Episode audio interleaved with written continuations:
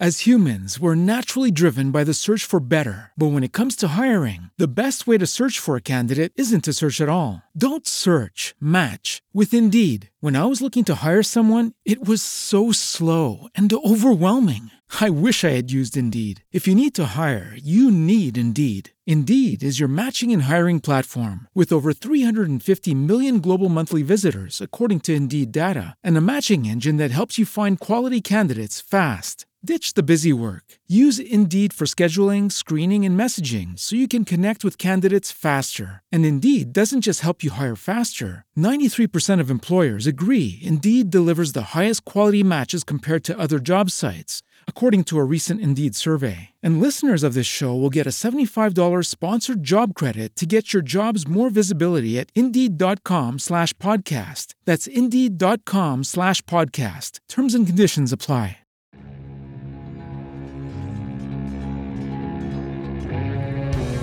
Georgy Zhukov, el mariscal que aplastó al nazismo y encaró al estalinismo. Culturizando presenta Crónicas de Ares con Carlos Domínguez. La antigua Unión Soviética demostró al mundo con una fuerza demoledora que enarbolando ideales patriotas y un poder militar avasallante se podía vencer al nazismo alemán. Georgy Zhukov, el mariscal ruso que entró triunfante en Berlín, estuvo al frente de dicha gesta, un héroe del comunismo que el mismísimo Stalin trató de disminuir, pero que nunca pudo destruir. Esta es la historia del militar invencible que luchó contra Hitler y fue capaz de enfrentar con sus acciones nada menos que al estalinismo. Conozcamos a Georgy Konstantinovich Zhukov quien nació en una ciudad cercana a Moscú, al sur de la capital de Rusia, llamada Strelkovka, un primero de diciembre del año 1896. Nació en el seno de una familia realmente pobre, o en extremo pobre. Tuvo que conformarse solo con asistir a la escuela básica. Luego, a los 10 años, se vio obligado a mudarse a la capital, Moscú.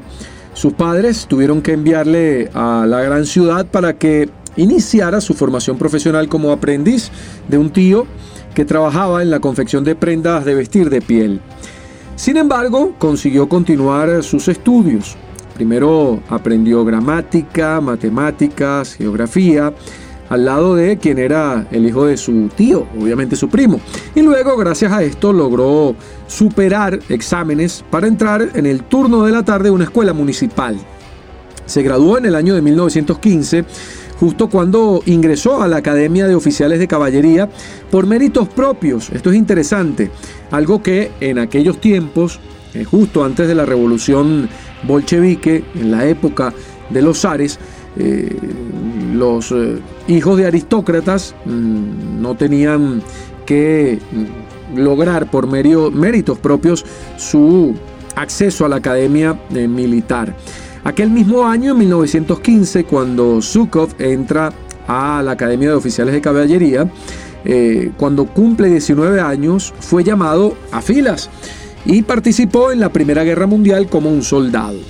Durante la Primera Guerra Mundial, Zhukov fue dos veces condecorado con la Orden de la Cruz de San Jorge y por su valor en la batalla fue ascendido al rango de suboficial. En octubre de 1916 recibió una herida eh, que le provocó la pérdida parcial de la audición. Por este motivo fue relegado al escuadrón de caballería, pero de reserva en la región de Yarkov, eso es en Ucrania, justo donde se encontraba cuando la revolución de octubre. Eh, el escuadrón del que él formaba parte dio la bienvenida al golpe de Estado y rechazó someterse a las autoridades ucranianas. Por este motivo fue despedido y en diciembre de 1917, después de la Revolución de Octubre, regresó a Moscú y luego a otra vez a su aldea natal, Strelkovka. Eh, ahí permaneció eh, y estando ahí en su aldea natal contrajo el tifus lo que em, lo hizo permanecer en estado crítico un muy buen tiempo.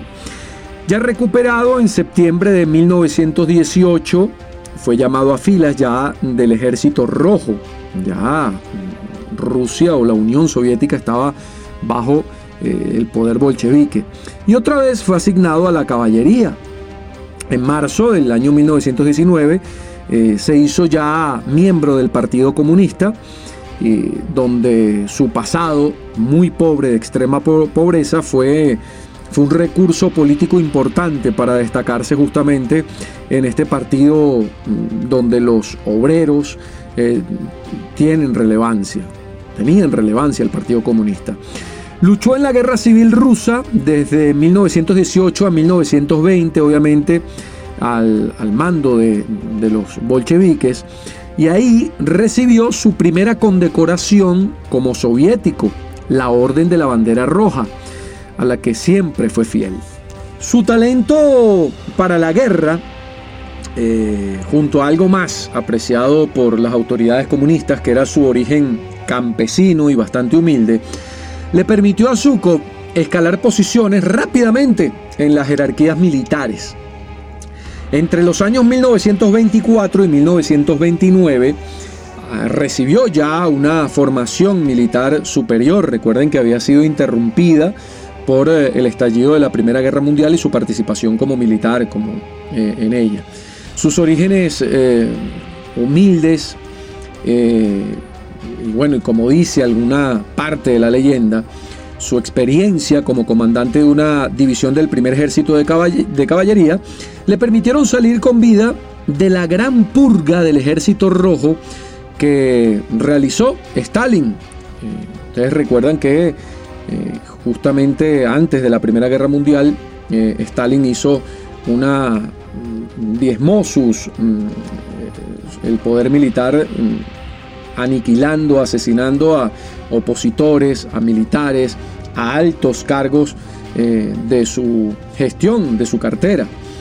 Em, pues eh, el Zhukov pudo salvarse de esa gran purca. Se dice que Klimen Voroshilov, eh, quien era comisario del pueblo de defensa, sentía cierta simpatía por los oficiales de caballería y recuerden que ahí era donde se desempeñaba militarmente Zhukov. Pues la gran purga diezmó el personal mm, de mando del ejército rojo y lo que esto obligó a que hubiera una mm, carencia de oficiales competentes para asumir altos cargos en el ejército rojo. En esas circunstancias, mm, la carrera de Zhukov como militar progresó rápidamente.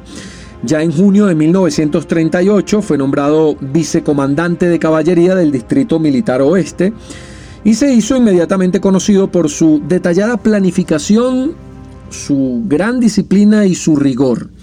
Ya ahí, justamente antes del comienzo de la Segunda Guerra Mundial, Zhukov tenía eh, su nombre era destacado mm, en las filas del Ejército Rojo.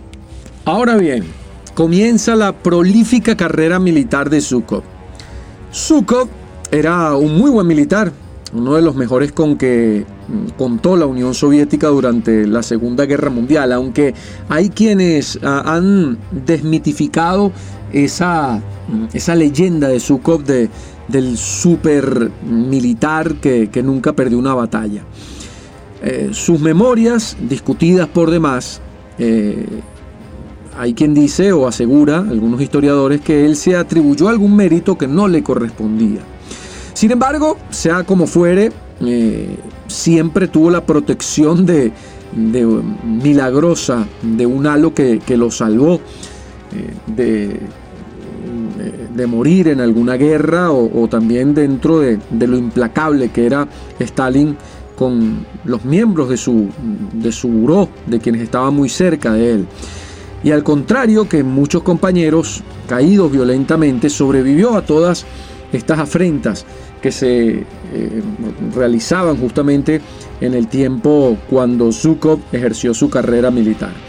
El 11 de junio de 1939, eh, asumió el mando del 57 Cuerpo del Ejército Rojo en la República Popular de Mongolia donde combatió exitosamente contra el ejército japonés de Guangdong tras eh, la invasión de Japón a la región china de Manchukuo.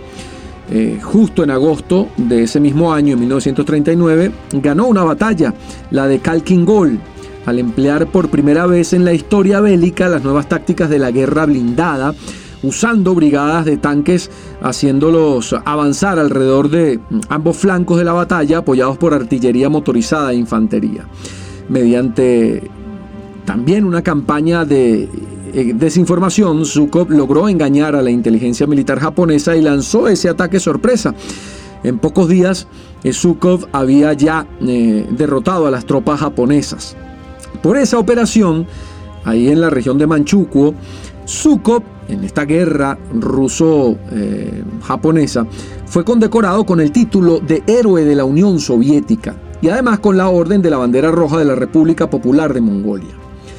Ya para junio de 1940, en plena Segunda Guerra Mundial, fue designado comandante del Distrito Militar de Kiev, en Ucrania, según el nuevo sistema de títulos militares introducidos en aquel momento por las autoridades soviéticas, lo que hizo que ascendiera a general.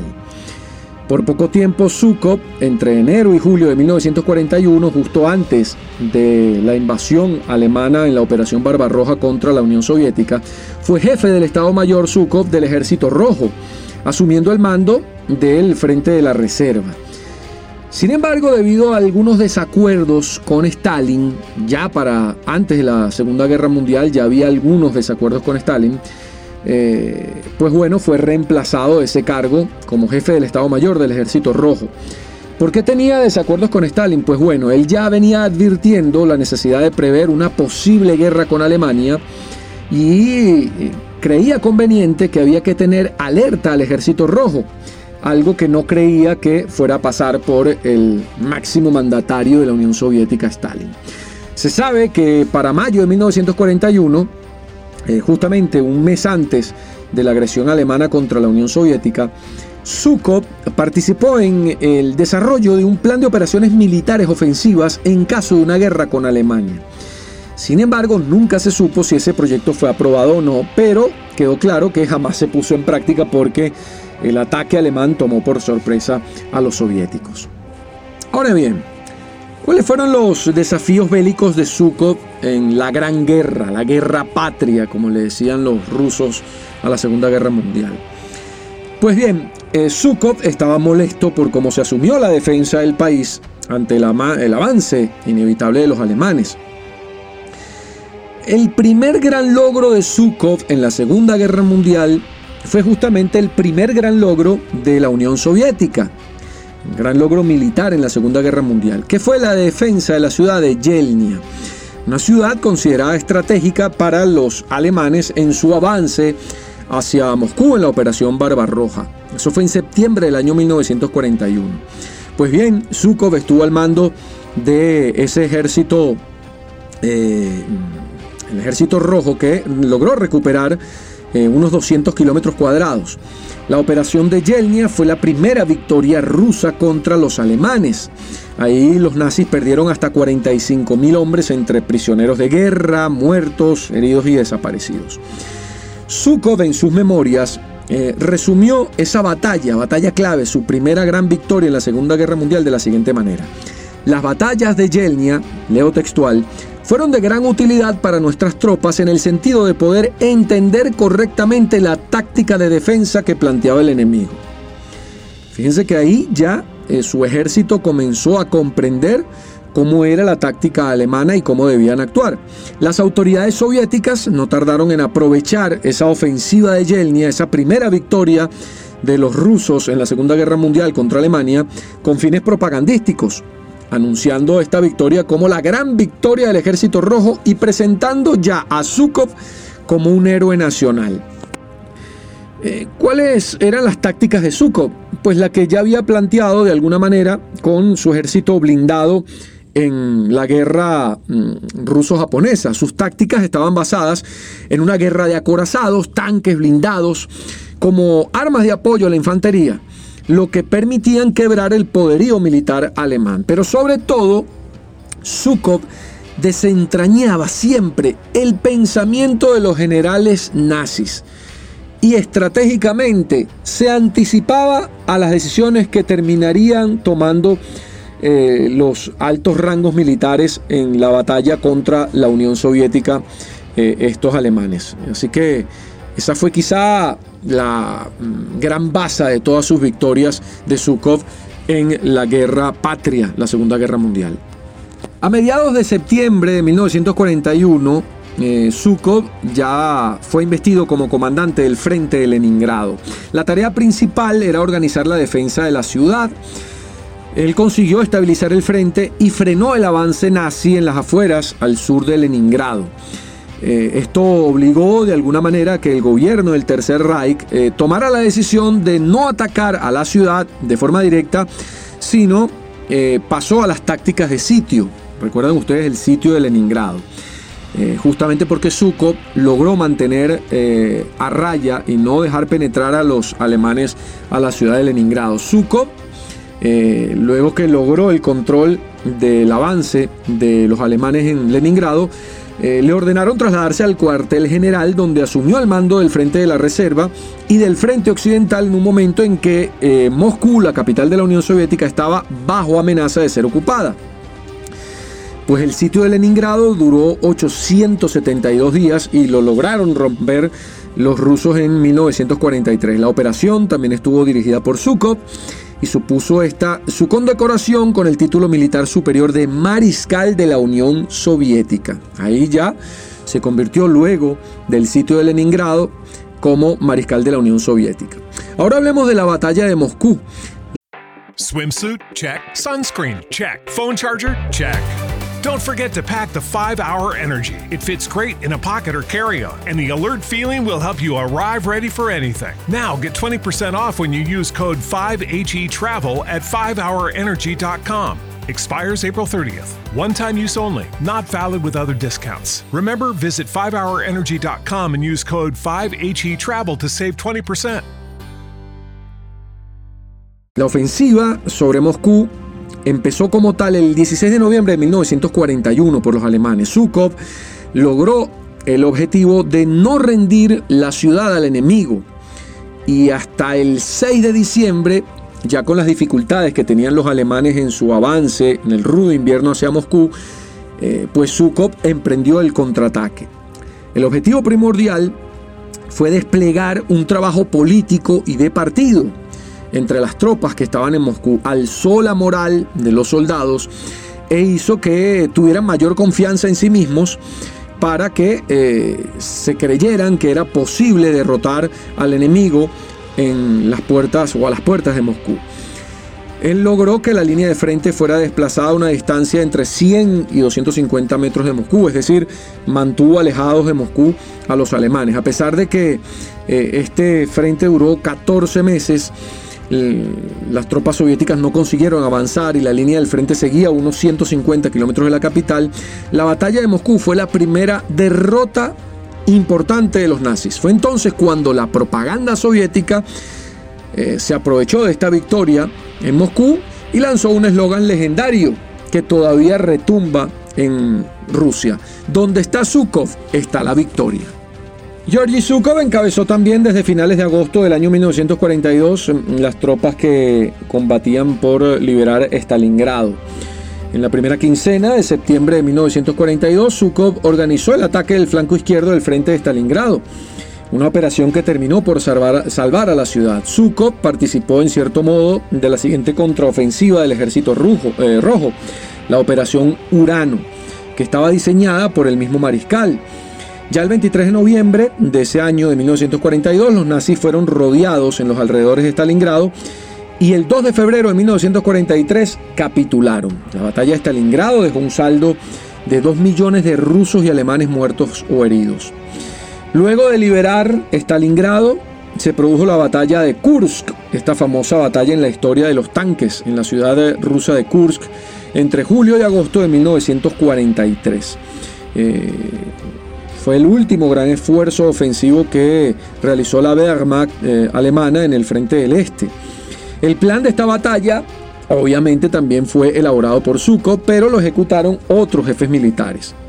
En las etapas posteriores a la Segunda Guerra Mundial, eh, se hablaría justamente de que no fue Zhukov el que logró mm, ganar esta batalla de Kursk, sino otros jefes militares. Luego de Kursk, Zhukov participó en las ofensivas contra los fascistas en Bielorrusia, Polonia, las repúblicas bálticas. También estuvo en la famosa Operación Bagration.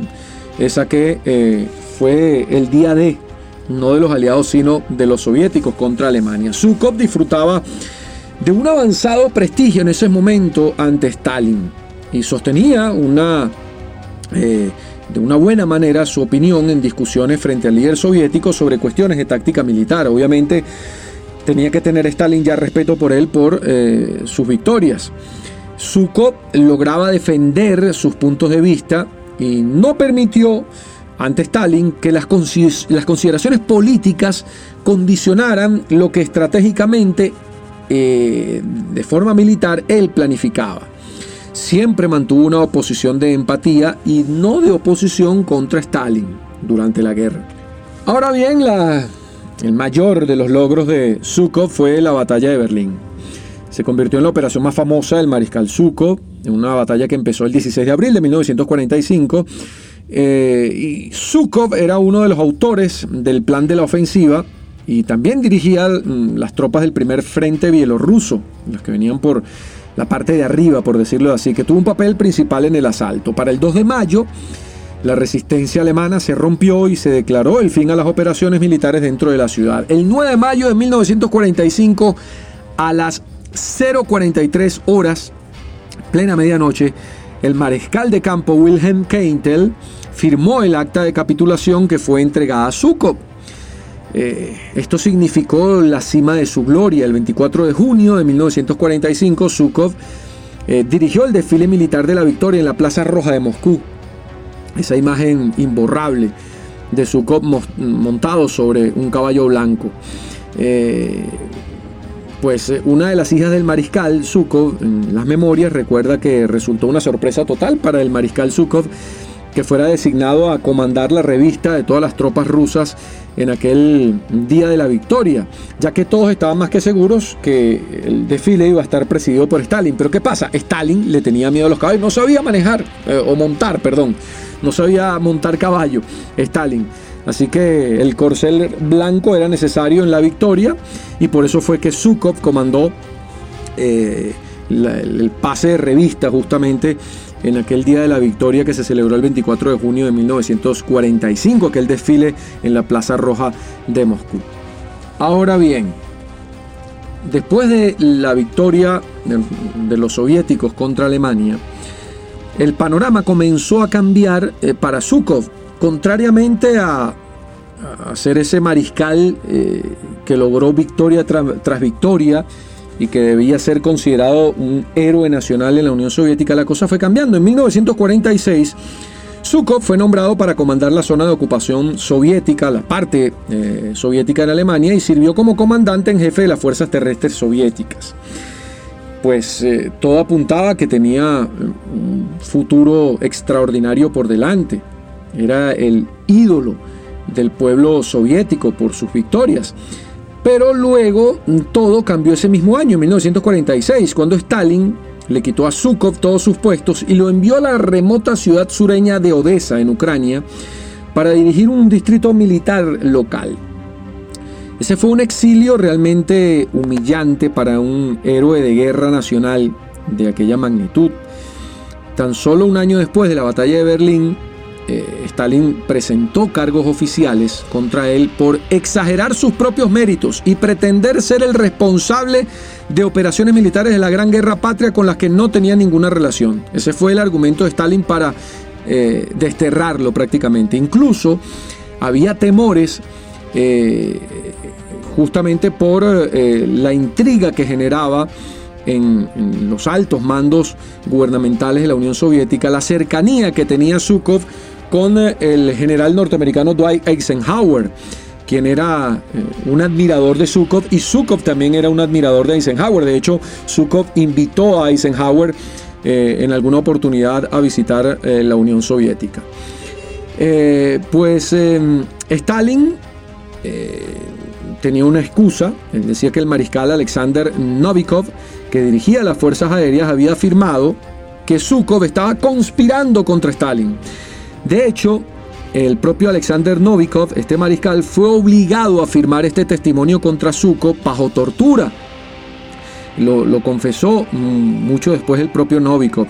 Dice, rompieron mi moral, estaba desesperado, noches de insomnio, así que lo firmé solo para que parasen.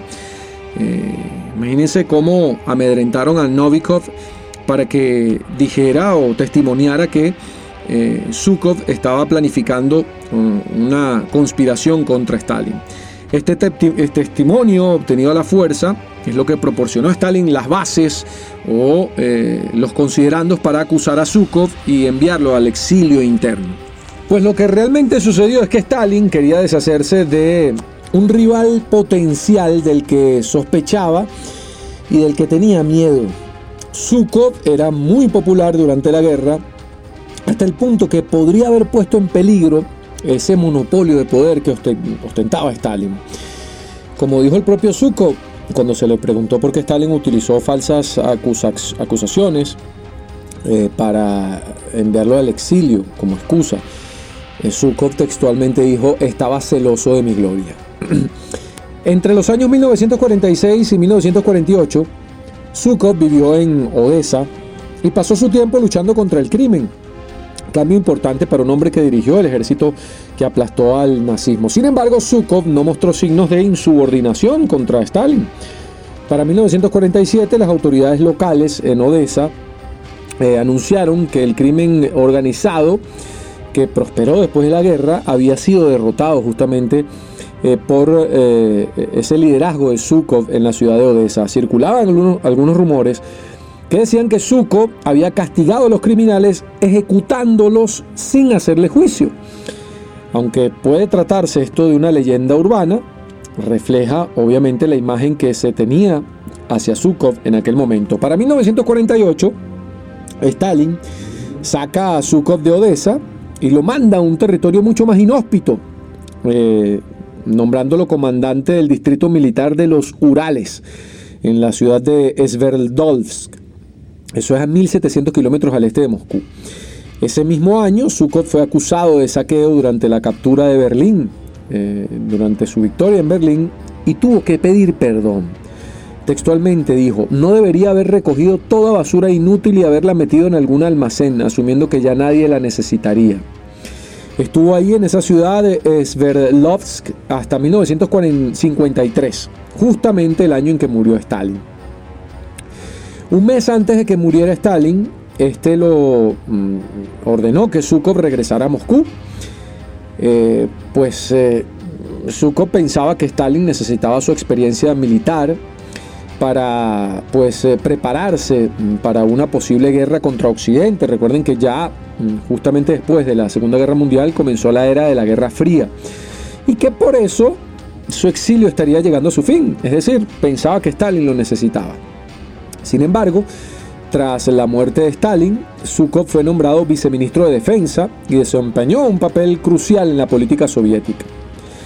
Pues eh, una vez que muere Stalin, el propio Zhukov arresta a Lavrenti Beria, quien era uno de los secuaces más poderosos y siniestros de Stalin, profundamente relacionado con la, esta agencia de inteligencia eh, NKVD. Eh, a ver, Lavrenti Beria era una especie de de Heinrich Himmler, eh, en el caso de, Adolf Hitler, era el, tipo al que con, le, contaba todo Stalin y con quien confiaba para tomar decisiones y quien le decía o, le revelaba todo lo que internamente pasaba dentro de los altos mandos de la Unión Soviética. Pues bien, eh, Zhukov arrestó a Beria personalmente con la ayuda de algunos soldados armados. Eh, lo recordó en sus memorias. Eh, de hecho, mm, Beria fue ejecutado más tarde eh, sin la participación de Zhukov. justamente decía Zhukov que Lavrenti Beria fue uno de los que malpuso su imagen ante Stalin. al igual que el nuevo líder de la Unión Soviética luego de la muerte de Stalin, Nikita Khrushchev, Zhukov fue leal a Stalin cuando el líder estuvo vivo, pero no dudó al, justamente cuando muere Stalin, denunció los errores de Stalin en el poder, Zhukov. Y bueno, y también denunció las represiones innecesarias y brutales. Zhukov, eh, como ministro de la Defensa en el año 1955, reabrió los casos de comandantes militares que habían sido condenados a muerte por acusaciones falsas en la década de 1930, justamente cuando ocurrió la gran purga de Stalin. Varias veces logró castigar a los generales que eran responsables, eh, logró despedirlos de sus puestos. Purgar a los miembros del aparato implicado en los crímenes de los años 30 podría haber dañado todo el sistema soviético justamente cuando eh, estaba esta lucha de Occidente contra el comunismo.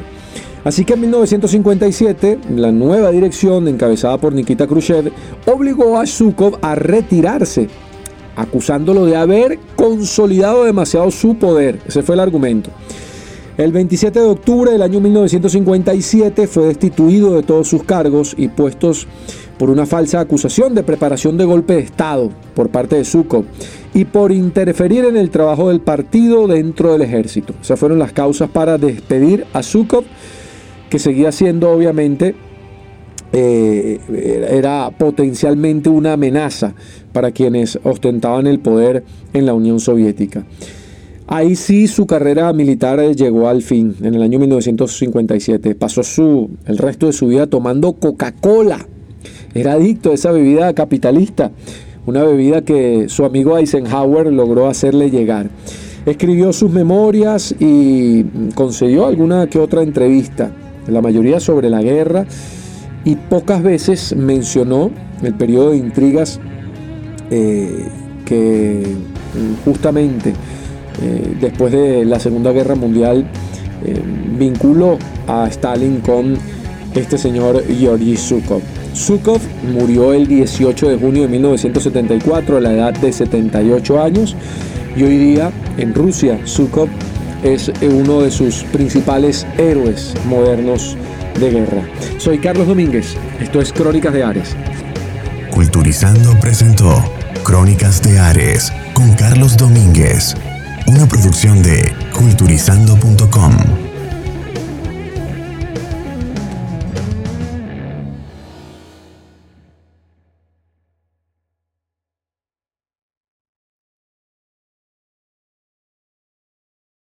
As humans, we're naturally driven by the search for better. But when it comes to hiring, the best way to search for a candidate isn't to search at all. Don't search, match with Indeed. When I was looking to hire someone, it was so slow and overwhelming. I wish I had used Indeed. If you need to hire, you need Indeed. Indeed is your matching and hiring platform with over 350 million global monthly visitors, according to Indeed data, and a matching engine that helps you find quality candidates fast. Ditch the busy work. Use Indeed for scheduling, screening, and messaging so you can connect with candidates faster. And Indeed doesn't just help you hire faster. 93% of employers agree Indeed delivers the highest quality matches compared to other job sites, according to a recent Indeed survey. And listeners of this show will get a $75 sponsored job credit to get your jobs more visibility at Indeed.com slash podcast. That's Indeed.com slash podcast. Terms and conditions apply.